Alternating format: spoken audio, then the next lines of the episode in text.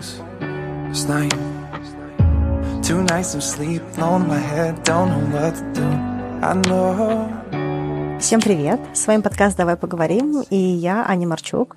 Тема сегодняшнего выпуска – это кризис идентичности, или, как его еще иногда называют, кризис среднего возраста. А я также напоминаю вам, что сейчас в подкасте проходит рубрика, она называется «Репрограмминг», и я ее делаю совместно с Яндекс Практику. Это сервис онлайн-образования в сфере IT. И в каждом выпуске я буду делиться с вами историями слушателей подкаста про их карьерный путь, про те чувства, которые они испытывали, пока не делали этот переход, где они сейчас, и много всего еще.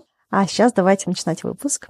Для меня вообще эта тема кризиса идентичности, она очень интересна сейчас. Я сама много чего на эту тему читаю, размышляю, изучаю, потому что я тоже где-то его прохожу с момента, как я переехала в Канаду, с момента моей вот этой адаптации жизни в Ванкувере. И разные чувства, разные вещи приходят на ум. И, в общем и целом, такое непростое, конечно, состояние находиться в этом кризисе в каком-либо виде. Но даже если вы никогда никуда не приезжали, то все равно э, вы для себя можете найти какую-то полезную информацию. Мне кажется, тема такая, она большая, и она больше, чем история про переезд.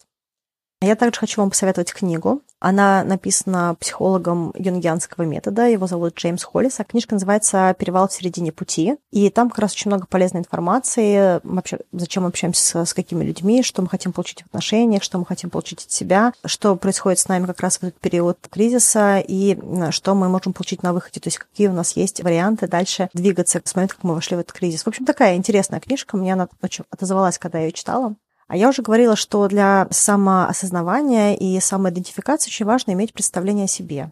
Кто я, какой я, что мне нравится, что мне не нравится, с кем я люблю общаться, какие люди мне нравятся, чтобы меня окружали чем больше мы про себя знаем и понимаем, тем более яркий, более полноценный этот образ нас есть у нас самих. И вот эти представления о себе, они формируются, условно говоря, такими двумя способами большими. Первый способ – это представление о себе, которое пришло из эм, того, как другие люди видели нас и нам про это сообщали. Это может быть либо какая-то история из детства, когда родители нам говорили, ты там хороший, ты нехороший, ты там медленный, ты быстрый, ты послушный, ну и тому подобное. Либо уже во взрослом возрасте тоже мы могли получать эту обратную связь от друзей, от наших руководителей, от коллег, везде из мира. И это может быть как вербальная информация, когда человек нам конкретно что-то про нас говорит, либо даже невербальная. Мы, допустим, пришли какие-то счастливые, сказали какую-то шутку, а кто-то закатил глаза, и мы считали то, что что-то в нашей шутке было не так. И мы можем, допустим, взять эту информацию и что-то про себя подумать в этот момент или не взять. И как раз из-за того, что наши взаимоотношения, наше общение в, в мире с разными людьми, оно таким каким-то образом тоже вкладывает по чуть-чуть в наше представление о себе, очень важно, во-первых, фильтровать окружение, фильтровать тех людей, которых мы приближаем к себе, и также выбирать, кого мы выбираем или назначаем нашими ролевыми моделями, кого мы считаем экспертами, кому мы прислушиваемся. И также хорошо иметь поддерживающее окружение, то есть тех людей, которые могут нас поддержать, если мы, допустим, допустим, начинаем в себе сомневаться, либо, допустим, если нам стало как-то немножечко нехорошо от э, каких-то других людей. А второй способ формирования этого представления о себе – это когда мы сами наблюдаем за собой. Смотрим, а что нам понравилось. Вот мы это съели, допустим, и нам было вкусно. Ага, наверное, вот это нам вкусно. А, то есть мы пробуем что-то, мы узнаем себя, мы учимся слышать себя, мы что-то про себя запоминаем, и вот так потихонечку через вот такой эмпирический метод познавания мира и познавания себя мы что-то э, сами себе говорим, но это уже, получается, идет не от других людей, которые нам что-то сообщили, а это уже идет из нашего личного опыта, который мы получили и смогли отрефлексировать. И вот если мы говорим про кризис идентичности, это такой момент, когда нам приходится сомневаться в этих самых представлениях о себе. К примеру, а точно ли я хороший друг? А точно ли я отзывчивый, добрый, честный человек? А точно ли я профессионал и могу хорошо делать свою работу? И, кстати, тут также это может быть совсем другие вопросы. А, а точно ли я не смогу поменять карьеру в 30 лет? Или это просто пришло откуда-то из общества, что вроде как не принято? А точно ли я не могу выучить иностранный язык? Или просто лет 20 назад э, какая-нибудь учительница в пятом классе мне сказала, что у меня ничего не получится. Да? То есть вот момент, когда мы начинаем подвергать сомнению какие-то постулаты про нас самих, это вот тот момент, когда мы можем столкнуться с кризисом идентичности. Оно может идти как, вот, как наш какой-то внутренний вопрос к себе или какое-то внутреннее состояние, которое нас начинает не устраивать, либо это может идти из каких-то внешних факторов. К примеру, вы переехали в другую страну или даже в другой город, оставаясь в той же культуре. Вы можете попасть в совсем другую какую-то культурную или социальную группу. К примеру, допустим, если ваш партнер из другой группы, и вы вроде как начали общаться с другими людьми, которых не было до этого в вашем окружении. Или, допустим, на работе вы поменяли работу, и у вас было какое-то представление о том, какой вы сотрудник, к примеру, что вы пунктуальный, что вы ответственный, что вы делаете работу быстро, а потом что-то идет не так, и, и, допустим, либо вы получаете фидбэк от начальника какой-то такой, а, обратную связь, что что-то вы нехорошо перформите, не очень у вас получается быть продуктивным на работе либо у вас самого чего-то не получается, и вы начинаете в себе сомневаться. Но так или иначе, вот эти все изменения, эти какие-то внешние и внутренние факторы, они могут стимулировать э, начало этого кризиса. А вообще, несмотря на то, что, кстати говоря, кризис часто привязывают к возрасту, там, к среднему возрасту, да, например, возраст не имеет никакого реального фактора в том, чтобы кризис этот случился. Кто-то может пройти его такой мощный в 30, кто-то может пройти его в 15. И, в общем, в целом, кстати говоря, мы проживаем больше, чем один кризис, и в подростковом возрасте мы сталкиваемся с этим кризисом, и много еще когда можем с ним столкнуться сталкиваемся, и вообще любые шоковые какие-то состояния для нас, то есть когда мы сталкиваемся с каким-то шоком, с каким-то большим изменением, они могут запустить этот путь, этот кризис, да, к примеру, как я уже сказала, переезд, смена работы, смена социального статуса, смена семейного статуса, допустим, вы были одни, а сейчас у вас появился партнер. Или наоборот, у вас был партнер, а сейчас партнера, допустим, не стало, да, то есть вы разошлись. Или потеря близкого человека. Это тоже очень мощный момент, когда мы можем что-то про себя другое начать думать или сомневаться, то есть проходить этот кризис. Вопрос, вот когда мы говорим про представление себе, кто мы такие, в эти периоды мы можем задавать какие-то другие вопросы, допустим. А кто я в этом месте? Кто я в этой стране? Кто я в этом городе? К примеру, я вот Аня Марчук, я такая же в Ванкувере, как я, к примеру, была в Москве. А могу ли я вести себя абсолютно так же, как я вела себя в Москве? Или здесь я не смогу быть полностью такой же Аней? Или, допустим, если кто-то поменял семейное положение, да, допустим, вышел замуж или женился, может ли человек делать все, что он делал до этого, когда он был один? Или ему сейчас нужно будет немножко себя перепрошивать, где-то меняться под воздействием а, запроса потребностей другого человека, плюс наш партнер дает нам какую-то обратную связь, он что-то про нас говорит, а мы, допустим, всегда считали, что мы а щедрые, а тут мы живем с человеком, мы начинаем себя вдруг как-то неожиданно вести, как будто мы там, не знаю, жадные или там эгоисты или еще что-то, да, и вот тоже вопросы разные, а точно ли я вот такой вот человек, как я про себя все время думал? Или была какая-то потеря большая жизненная, допустим, кто-то кто ушел близкий из людей, этот человек проживает тоже мощный кризис идентичности, и вот вопрос, который задает в этот момент, а кто я теперь без тебя, допустим? Кто я теперь, когда тебя нет в моей жизни? И это тоже очень сложно, это тоже очень, очень тяжелое состояние, и часто оно похоже на чувство пустоты и даже какого-то онемения. Но если, допустим, мы проходим вот это состояние, что мы ничего не хотим, у нас есть пустота и прочее, когда мы, допустим, выгорели на работе, то тут это состояние у нас могло вообще не быть перегруза какого-то рабочего, мы, не, мы могли не устать, мы просто так себя чувствуем по непонятной причине. Ничто не стимулировало эту пустоту, как будто бы такого рационально очень сложно себе объяснить, почему мы сейчас вот в таком состоянии. Это похоже на, вот как я, мне кажется, ощущаю, да, это часто похоже на какое-то такое вот молчаливое горевание, да, то есть вот когда просто очень сильно тоскливо. Но эти слова, они даже не передают то состояние, в котором человек сталкивается, когда он проходит кризис идентичности. И подкаст, допустим, иногда приходят такие сообщения. Может быть, будет тоже понятно, интересно через этот угол посмотреть. Люди пишут, у меня отличная работа, у меня прекрасная семья, замечательные дети, а очень хороший муж, жена, у меня много увлечений, я пробую вот это, я там путешествую. У нас все хорошо, но мне нехорошо. Я не чувствую себя счастливым, и вообще мне кажется, что я ничего не чувствую, и как будто бы я вообще живу не свою жизнь. Вот это такое вот, когда люди так пишут, мне кажется, что это такой момент, когда важно задуматься, а какой жизнью я живу, а что я себе не даю, да, потому что это хороший звоночек того, что, возможно, человек сейчас столкнулся с кризисом идентичности. И, наверное, лучше всего это описывает как раз эта юнгианская психология, крайней мере, мне очень она отозвалась в рамках разговора про кризис среднего возраста. Там это выглядит так.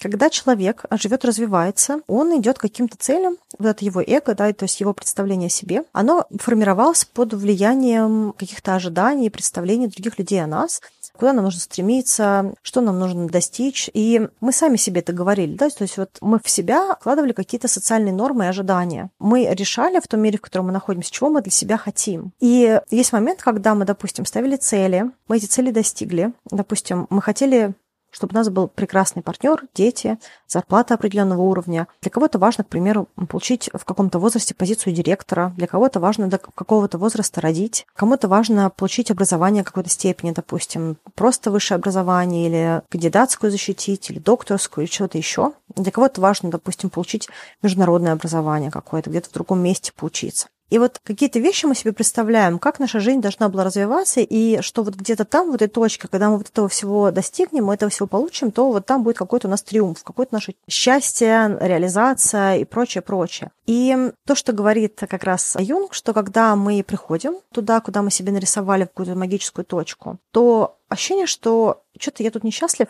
а должен был бы. Это про то, что мы на самом деле все это время шли не совсем к своим целям. Мы шли к хорошим целям, которые мы выбрали, но мы их выбрали под воздействием того социума, в котором мы формировались. И это не всегда, кстати говоря, про родителей и детей. К примеру, мы могли строить линейную карьеру какую-то. Вот я выросла в корпоративном маркетинге, и в корпоративном маркетинге линейная карьера выглядела бы так. Человек приходит, он либо ассистент, либо джуниор э, бренд-менеджер, потом ему дают позицию бренд-менеджера или продукт-менеджер. Да? Потом ему могут добавить приставку senior brand manager или старший бренд менеджер или старший продукт менеджер. После этого у него может быть позиция, ему доверили подчиненных, и он теперь, к примеру, group head. Это также может называться Team Lead, это также может называться маркетинг-менеджер, у всех разные структуры, наполнение немножечко разное, но плюс-минус в иерархии вот это следующая позиция. Потом, если человек дорастает, то вот эта воронка сужается, и, допустим, есть возможность оказаться на позиции маркетинг-директора или директора направления. И вот когда человек достигает какой-то вертикали по своей этой линейке, по своему направлению, то ему, к примеру, могут предложить какую-то смежную функцию, тоже руководящую, допустим, если это маркетинг, то ему могут предложить быть, к примеру, директором по продажам и человек получает этот опыт, а потом ему, к примеру, дают э, управлять бизнесом или департаментом, в котором у него есть команда и маркетинг, и команда sales – ну, то есть у него такой, получается, новый этап в его этой карьерной вертикали. И часто в нашей жизни, если мы вот идем просто по какому-то линейному сценарию, при этом мы идем вверх, да, то есть вот мы вроде как не стагнируем, мы не тормозим, мы развиваемся, мы что-то куда-то двигаемся, но наша жизнь состоит из большого количества вот этих вот каких-то социальных вертикалей. А, она начинается с нашей семьи, потом она, допустим, там, в родительской, да, потом она уходит в какие-то школьные вертикали, что нужно закончить школу, нужно закончить школу определенным образом, что-то еще. Потом есть история, что нужно куда-то поступить, вот, к примеру, дальше дальше начинается какая-то университетская система, потом какая-то карьерная рабочая система, плюс параллельно что-то с нами происходит в каких-то наших отношениях, романтических отношениях, каких-то отношениях дружеских, потом может у нас появиться своя семья, и тогда там тоже какие-то у нас есть задачи, которые мы себе ставим, к примеру, вот мы теперь вместе – а теперь давай быть вместе только в браке, а потом давай быть вместе в браке с ребенком, а теперь у нас есть ребенок, давай купим квартиру, а теперь у нас появился второй ребенок, а давай попробуем куда-то переехать, где побольше места, ну или, допустим, если нет возможности купить квартиру, давай снимем квартиру, давай снимем побольше квартиру. Все, все время есть такие вот шажочек, шажочек, шажочек, шажочек, и мы куда-то вот идем, и не всегда даже вот в этой пути мы задаем себе реальный вопрос, а нам вообще туда надо? А мы куда идем вот по этой вертикали, мы правда туда хотим или просто мы выполняем какую-то социальную функцию? Функцию, да, вот в, в обществе, в каком-то нашем маленьком мире, да, который мы себе сформировали с нашими друзьями, работой, семьей. И задавать себе эти вопросы, во-первых, очень некомфортно, потому что, а вдруг я сейчас что-то спрошу, и просто это выбьет почву из-под ног потому что то, что я себе скажу, я себе отвечу, это просто разрушит все мое представление другое о себе. Да? К примеру, у меня есть трое детей, а я вот задал себе вопрос, а надо ли мне вообще сюда? И я понял, что я вообще детей не хотел, а у меня уже есть. И что мне теперь делать? Разворачиваться и бросать их? Да, то есть такое сложное осознавание. Это вот один из примеров да, такого конфликта внутреннего. Но еще к тому же, когда мы а, идем по вот этой вот линейной системе, мы на самом деле очень устаем. И когда мы очень сильно устаем, у нас просто тупо нет сил задавать себе такие вопросы, да, как сказать, не, нелепые вопросы. Или, да, как раньше говорили, что ты там э, заморачиваешься, сиди там полы помой, и вот не, не надо вообще себе ничего спрашивать. Но история не про это, да, история про то, что мы нашу жизнь формируем, но мы себе часто вообще не задаем вопрос, а что нам надо, а зачем мы это делаем, а хотим мы это или нет. К примеру, говоря про семью, часто люди говорят, я хочу мальчика и девочку. Почему именно мальчика и девочку? А почему, допустим, не трех мальчиков? А почему, допустим, не пять девочек? Почему вот этот расклад каждого там пола по штуке, да, то есть, ну вот можно же разные наборы себе сделать, да, но вот зачем именно такой, почему именно такой формат? И если ты спрашиваешь человека, то, как правило, у него нет ответа, то есть он полностью теряется, ну, как будто бы ответ, ну, что, ну, я же нормальный человек, да, ну, то вот на многие вот такие вот линейные вопросы и какие-то даже наши вопросы, если мы никогда не задавали себе, не задавались этими мыслями, а зачем мы хотим вот это, то, скорее всего, есть вероятность, что мы это захотели вообще не потому, что мы это захотели. И риск вот таких вот автоматических желаний заключается в том, что когда мы это получаем, может оказаться, что вообще-то это не были наши желания, и они нам эмоционально ничего не дают, они нас просто очень сильно утомляют, потому что мы к ним шли, мы вкладывали энергию, энергии не так много осталось, ничто эту энергию не восполняет, потому что все, что мы делаем, оно только выжигает нашу энергию еще больше. Мы строим еще выше карьеру, постараемся отложить побольше денег, постараемся куда-то двинуться, мы вкладываем в нашу семью, мы растим детей, ну, условно говоря, да, то есть вот мы что-то очень много, большое и значимое делаем, и как будто бы во всей этой значимости мы должны были быть просто на седьмом небе от счастья, а мы нет. И вот это как раз по Юнгу и есть момент, когда мы пришли в этот кризис когда мы достигли всех своих планов, всех своих желаний, а оказались в полнейшей фрустрации. И это переломный момент нашей жизни. Дальше либо мы игнорируем этот момент и не проходим этот путь, и тогда мы соглашаемся на ту жизнь, которую либо построили другие за нас, но не, не прям они какие-то злые люди это строили ее, да, но вот под воздействием каких-то внешних факторов как-то сформировалось вот это наше представление о наших желаниях. А мы согласились как бы в такой жизни жить, потому что мы себя не спрашивали, как-то прям очень осознанно не задавались этим. Либо мы живем жизнь той в парадигме, которую мы построили когда-то по других нас, а сейчас мы поменялись, и как будто бы нам нужны другие совершения, другие дерзания, а они требуют требует других решений и других позволений себе, а также возможность посмотреть э, без страха на то, что у нас есть сейчас, и понять, а мы чего хотим, куда нам нужно и от чего мы готовы отказаться. И это очень сложно. И вот дальше человек принимает решение, хочет ли он проходить через кризис, или он хочет максимально подавить это. И знаете, вот эта история, она немножечко напоминает голливудский фильм, такой самый просто чизи голливудский фильм, к примеру, какая-нибудь девушка, королева выпускного из маленького города, допустим, штата Алабама, к примеру, да, вот, и она приезжает в Нью-Йорк такой просто классический сценарий. И она считает, что вот как ей восхищались в школе, в ее родном городе, так же вот ей будут восхищаться в Нью-Йорке. У нее есть представление магическое, как это все будет. Тут она приезжает и вообще не понимает тот мир, куда она попала. И обычно вот в фильмах героиня, она должна пройти несколько битв. Первая битва она должна обязательно проиграть. К примеру, ее обокрали или выкинули из квартиры, или кто-то подставил. Потом у нее идет какое-то переосмысление, она вообще начинает э, смотреть на себя, думать, а кто я, какая я, а что я хочу, а я вот в Нью-Йорке останусь, или я обратно в свой город вернусь. И вот дальше у нее идет какое-то вот это вот состояние трансформации, и она уже измененная, снова идет в какую-то битву, и в этой битве она одерживает триумф. Да? Такая трехактная драматургия. И, безусловно, есть какие-то герои, которые не проходят эти битвы, а, которые сталкиваются с какими-то такими сложными внутренними конфликтами, но про них часто снимают не романтические комедии, а, к примеру, артхаусные фильмы. В реальной жизни мы тоже проходим все эти битвы, примеряем на себя разные идентичности и смотрим, как вообще нам с одной или с другой идентичностью.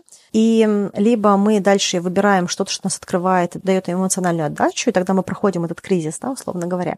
Либо мы просто соглашаемся с тем, что не наше, по тем правилам, по которым мы жили, по нормам других или по каким-то нашим старым нормам, и тогда ничего в нашей жизни качественно не меняется. Ну и на этом моменте я хочу перейти к нашей рубрике, ну или программинг, которая началась на прошлой неделе. В ней я буду делиться с вами историями слушателей подкаста, которые на каком-то моменте решились оставить ту работу, которая им не нравилась, которая перестала радовать, на которую не хотелось идти, и которая фактически либо вела к выгоранию, либо к чему-то еще. И они прошли свой путь к новой, более увлекательной профессии и согласились поделиться своей историей с вами, чтобы поддержать тех из вас, кто думает о смене профессии, но пока не решается.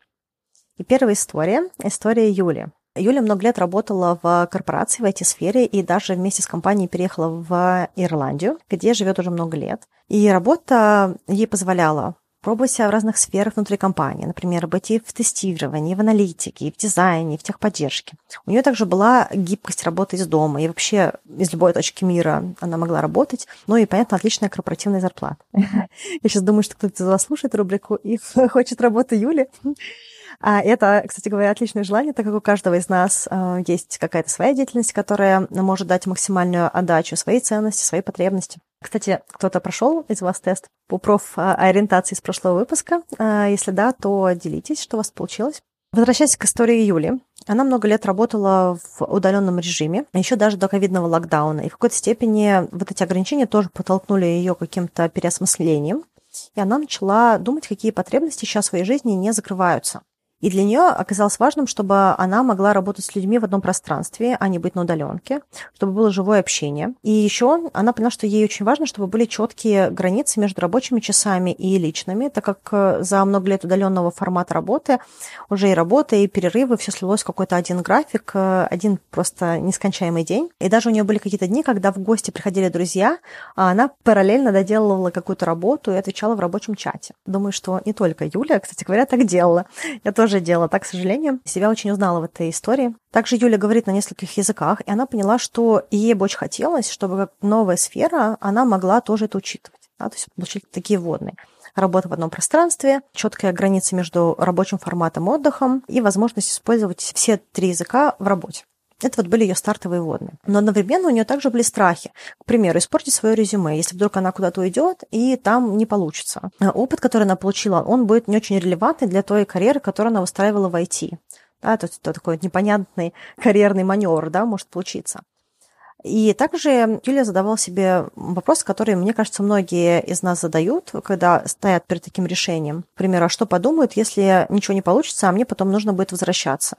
Обратно, допустим, оттуда, откуда я ушла. Плюс также она поняла, что для нее очень важно создать финансовую подушку, финансовую безопасность, а также дождаться документов, э, которые позволят ей остаться жить э, в той стране, даже когда она сменит компанию или карьеру и прочее. Соответственно, Юля начинает работать, и дальше Юлина работа, она фактически работа с вот этими всеми страхами, которые перед ней стоят. И она, то, что она сделала, она села и подумала, как выглядит эта ее история карьерного перехода, которая может быть продаваемой для HR, если вдруг ей придется уходить обратно, вдруг если карьера не сложится новая. И, кстати, Юля сказала такую фразу хорошую, за которую я отдельно благодарна. Мне кажется, что всем, кто сейчас очень сильно сомневается и очень много всего думает, она сказала, а что, если вдруг вообще никто ничего не спросит, а я себе просто все это надумываю?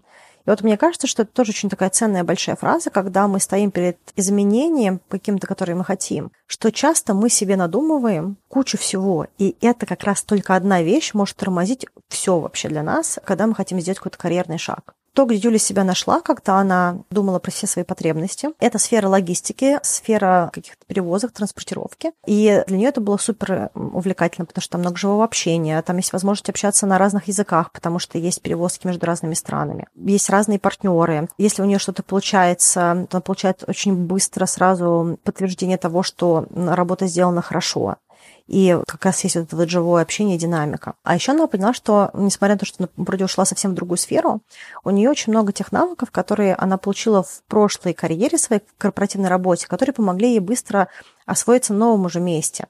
К примеру, умение планировать или работа с документацией. А также она очень быстро может освоить любой новый софт как раз благодаря вот этой натренированности за много лет в IT.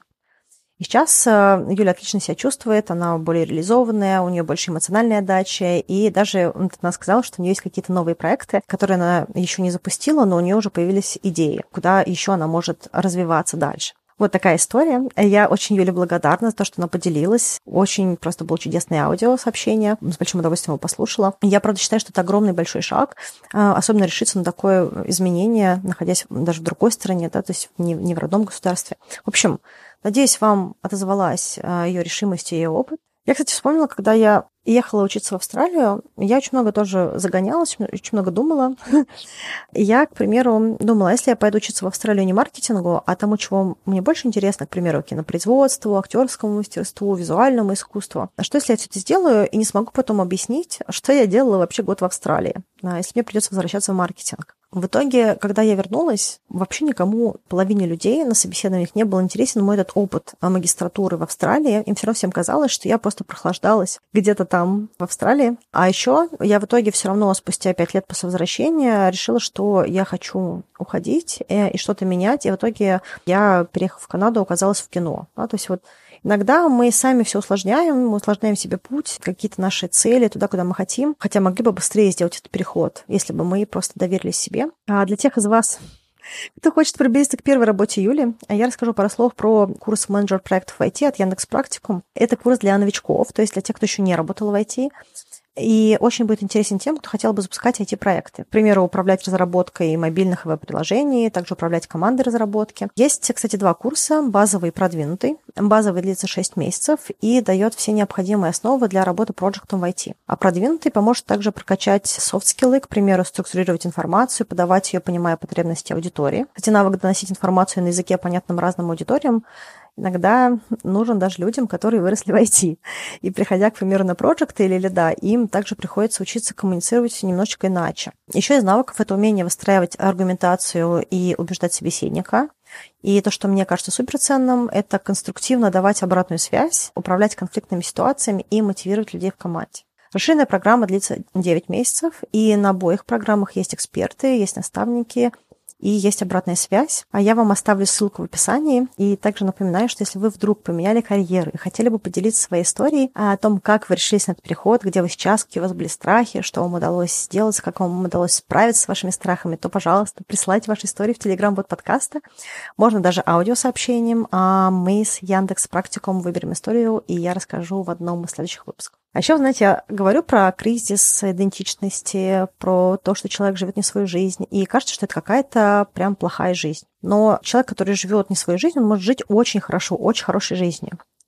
На английском есть такая фраза good on paper. Это значит, что когда ты читаешь прямо на бумажке, кажется прям офигенно. И серии «Мне бы ваши проблемы». Но человек не там, где ему хотелось бы быть. Вот, допустим, как в истории с Юлей, обе ее жизни, они отличные на бумаге. И то, что она делала в первой профессии, было потрясающим. И то, что она делает сейчас, очень увлекательно. Но текущая профессия, реально доставляет ей удовольствие, дает ей чувство реализованности, дает ей чувство собственной ценности и дает ей кучу энергии, которая позволяет ей думать про еще какие-то проекты, еще какие-то свершения, потому что она черпает откуда-то энергию. Да? То есть для того, чтобы двигаться куда-то, нам нужно, чтобы что-то нам давало драйв, давало заряд, а если мы только тратим энергию куда-то, что не до конца наше, то это выжигает как раз нас очень сильно. Мы, мы очень много инвестируем, а, а отдачи нет.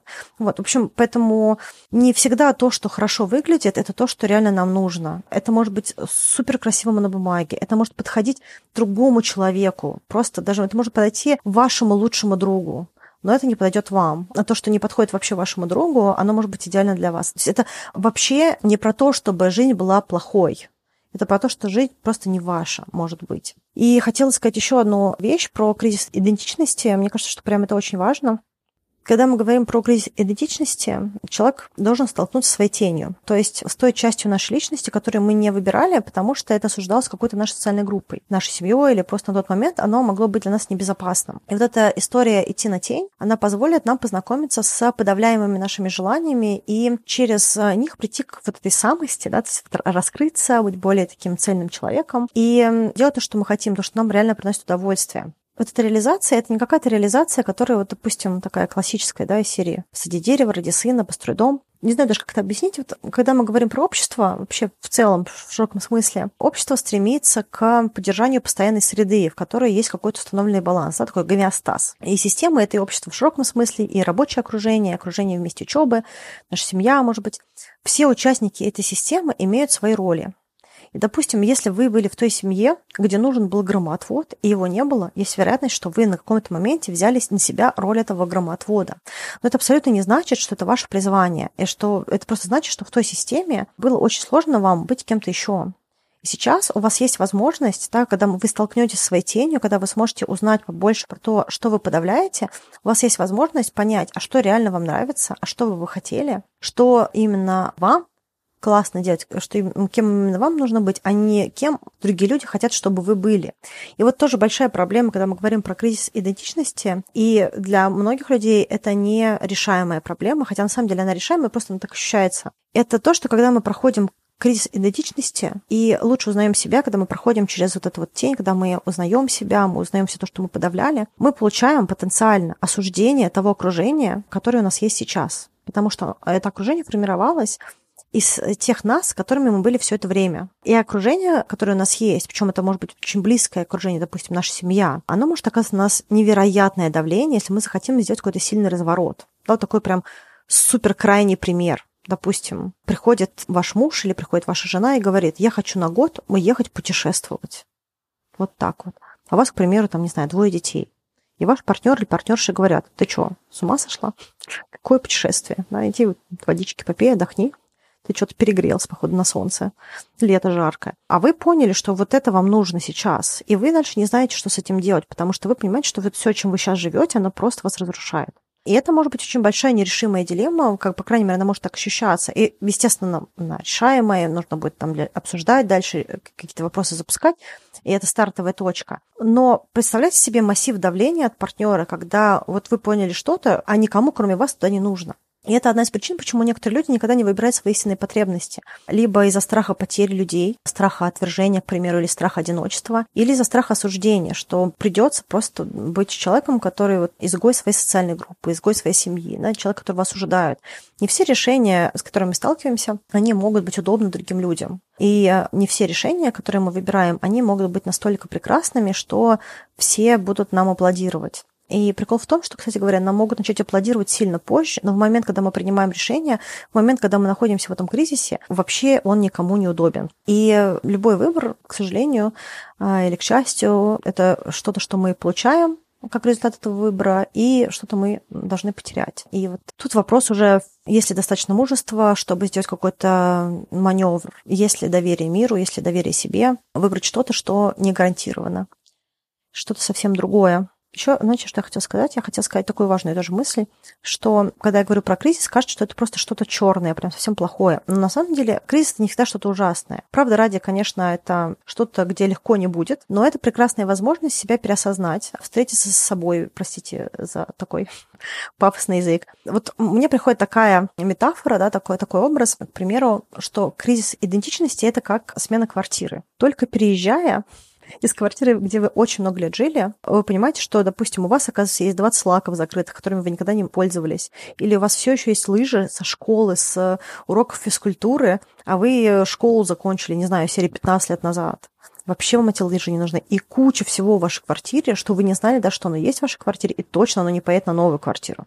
Кризис идентичности – это возможность как раз выбрать новую квартиру с хорошим видом, решить, что вам важно в этой новой квартире. Приехать, может быть, в район получше, поближе к работе или поближе к парку, где вы можете выходить на утренние пробежки. Потому что сейчас вы уже знаете, что вам важно, чтобы вы до работы не ехали час, допустим, или чтобы пробежки у вас были по утру, и чтобы было где в хорошем месте их делать. Да? Также возможность купить новые мебели в эту квартиру. Нет вообще никаких гарантий, что вы нигде нежданчик не словите, да, что вы что-то там не просчитали, и все пойдет не совсем так, как вы себе это нарисовали ваши идеи да, переезда.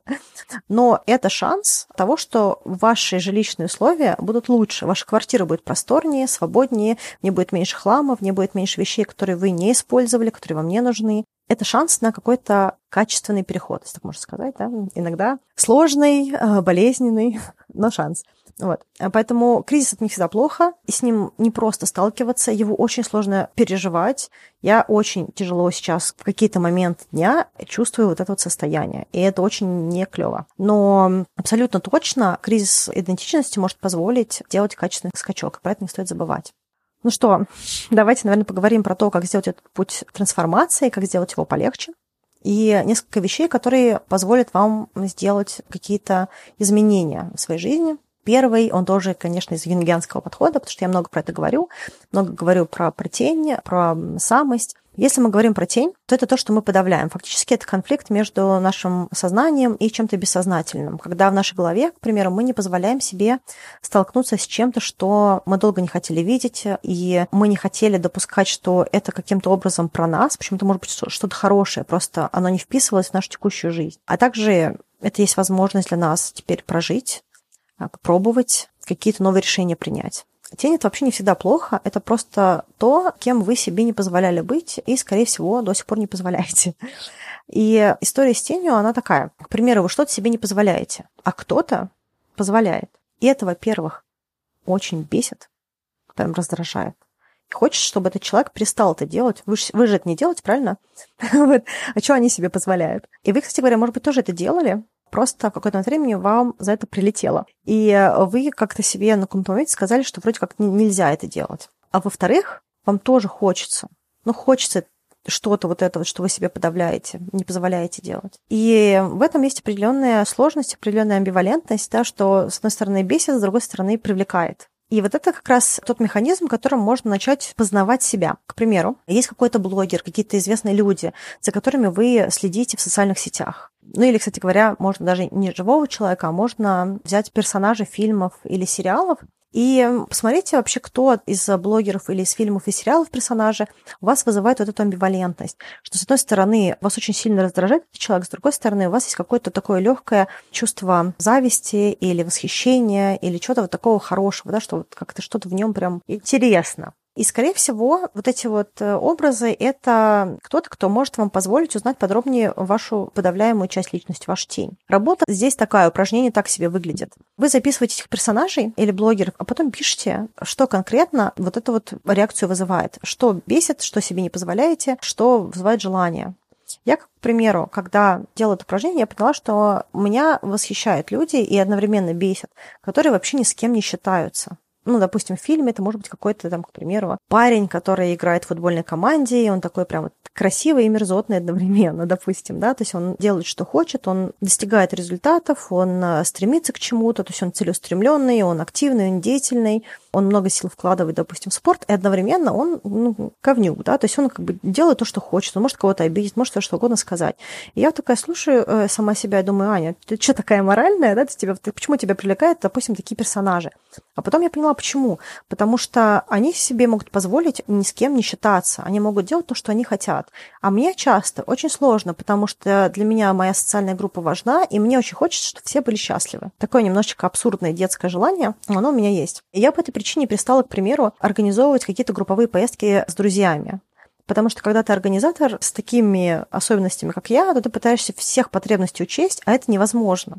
Потому что один хочет поближе к дороге, другой хочет поближе к океану. Один хочет пораньше выезжать, другой хочет попозже выезжать. И вот эти вот вещи, они все время просто взрывали мне мозг. Когда нужно учесть желания, потребности всех, а они не складываются, а я вроде как взяла на себя роль человека, который это все вроде как должен букировать, организовывать, решать.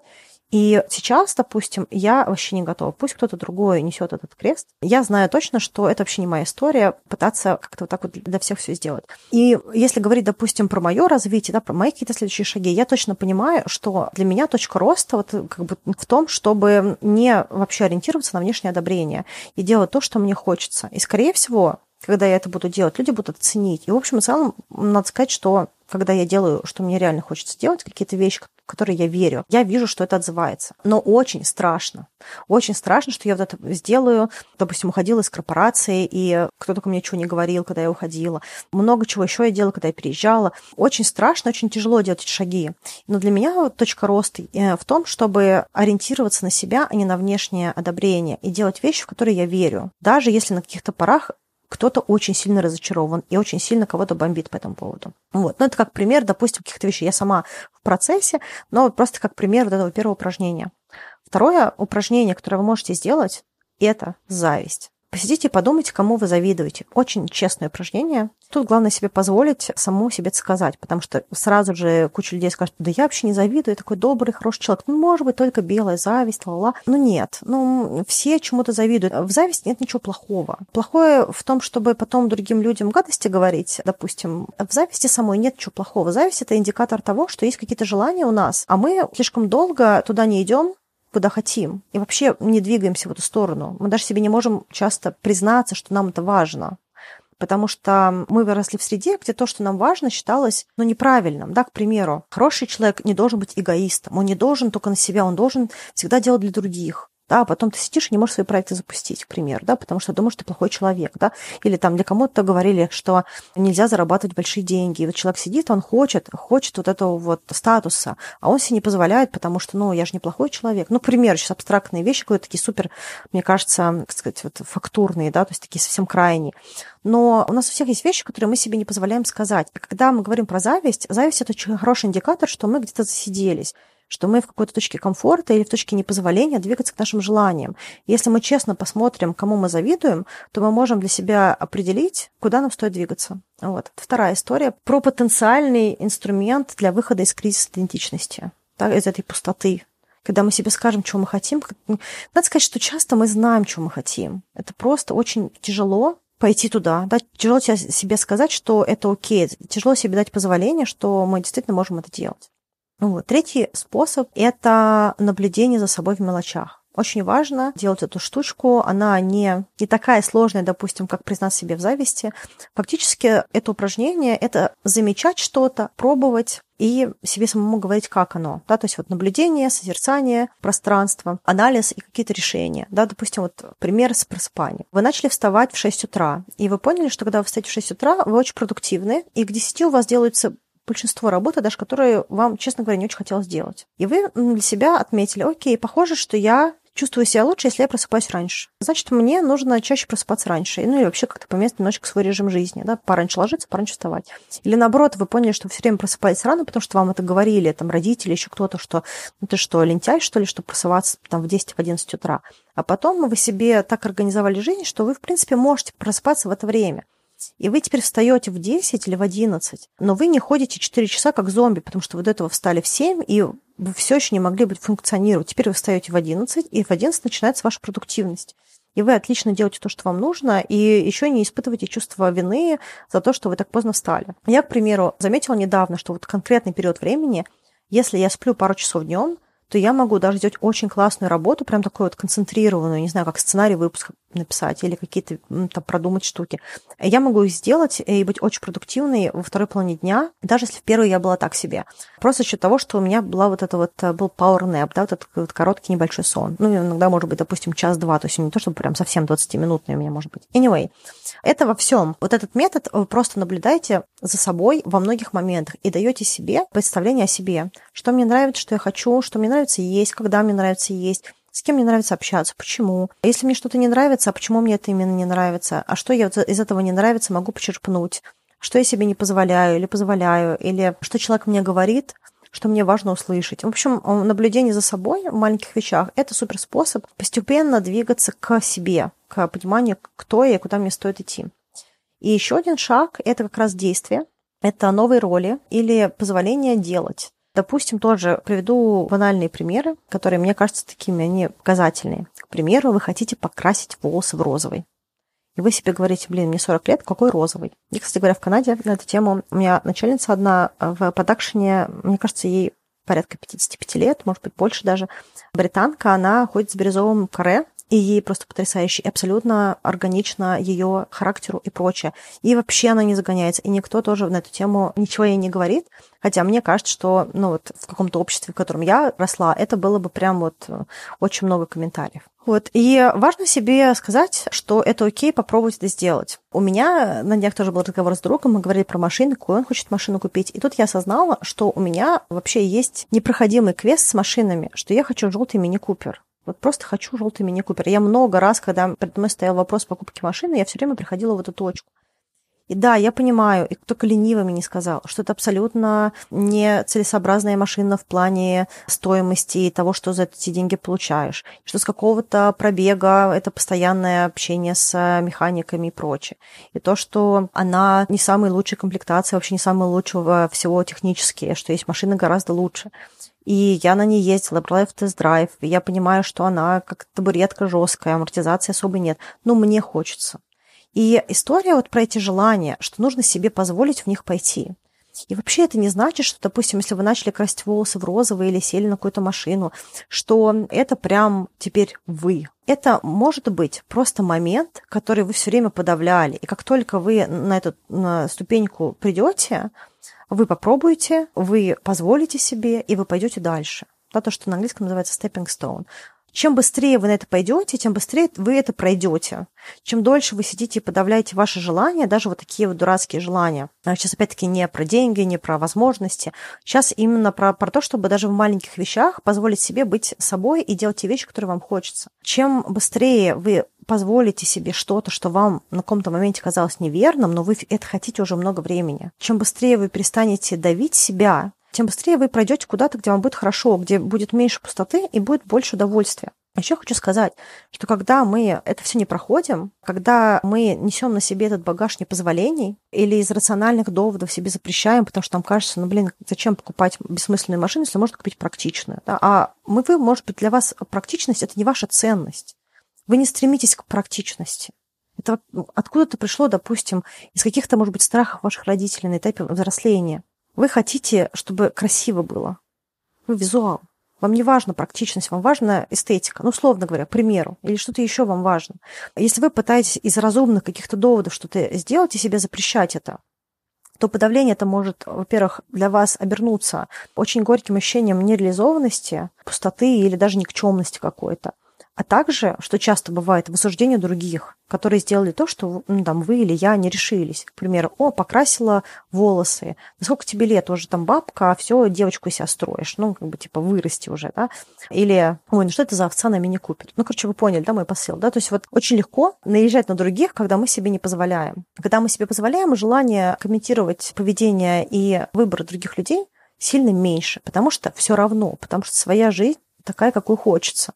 Что там другой человек делает, это их вообще вопросы, проблемы и прочее. А если вам его не навязывает, то и не важно. Вот, в общем, короче говоря, чтобы пройти кризис и прийти к самости, то, что Юнг называет нашим истинным «я» или нашей целостной личностью, нужно встретиться со своей тенью, своими какими-то подавляемыми желаниями, какими-то сущностями, какими-то эмоциями, позволить себе услышать чувства и потребности, пойти на страхи и решиться сделать то, что давно не решались. Как-то так. Вот. Надеюсь, что выпуск вам отозвался. А я всегда рада вашим сообщениям, которые вы присылаете в Telegram-бот, которые вы пишете в Директе. Если вы выкладываете что-то в сторис про подкаст, то тоже отмечайте меня, я с радостью почитаю. И если вдруг какие-то вопросы вы присылали в бот, а я на них не ответила или как-то не отразила их в выпусках, то присылайте еще раз, возможно, я случайно пропустила. Вот, я вас всех обнимаю и с началом осени. Пока-пока. You could find a way and let me try again. Know I could be a better man. Yeah, I promise if you could just find a way, then I know we could find a way.